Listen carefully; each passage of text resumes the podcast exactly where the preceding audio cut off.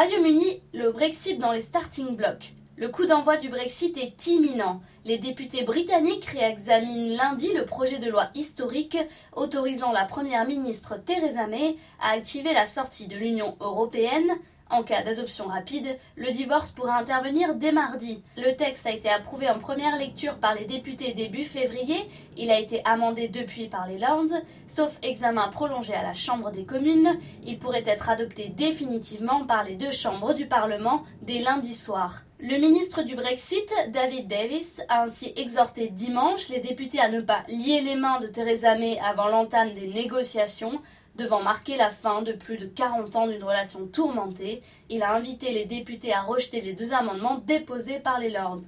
Les membres de la Chambre haute du Parlement réclament la protection des droits des 3 millions d'Européens vivant au Royaume-Uni et souhaitent que le Parlement ait le dernier mot sur l'accord final avec Bruxelles, mais il est fort probable que les députés s'opposent à ces amendements.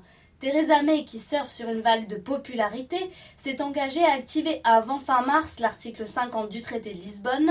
Nos partenaires européens m'ont fait clairement comprendre qu'ils voulaient aller de l'avant avec les négociations et moi également, a-t-elle dit jeudi à Bruxelles.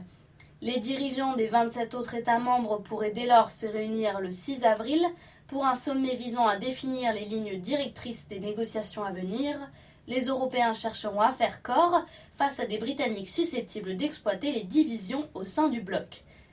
Parmi les sujets brûlants figurera notamment la facture de la sortie de l'Union européenne.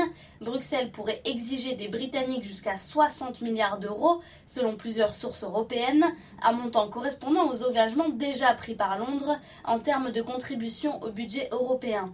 Le sort des Européens installés outre-Manche devra aussi être tranché. Theresa May refuse pour l'heure de garantir leurs droits avant d'avoir obtenu des assurances similaires pour le 1,3 million de Britanniques vivant dans l'Union européenne.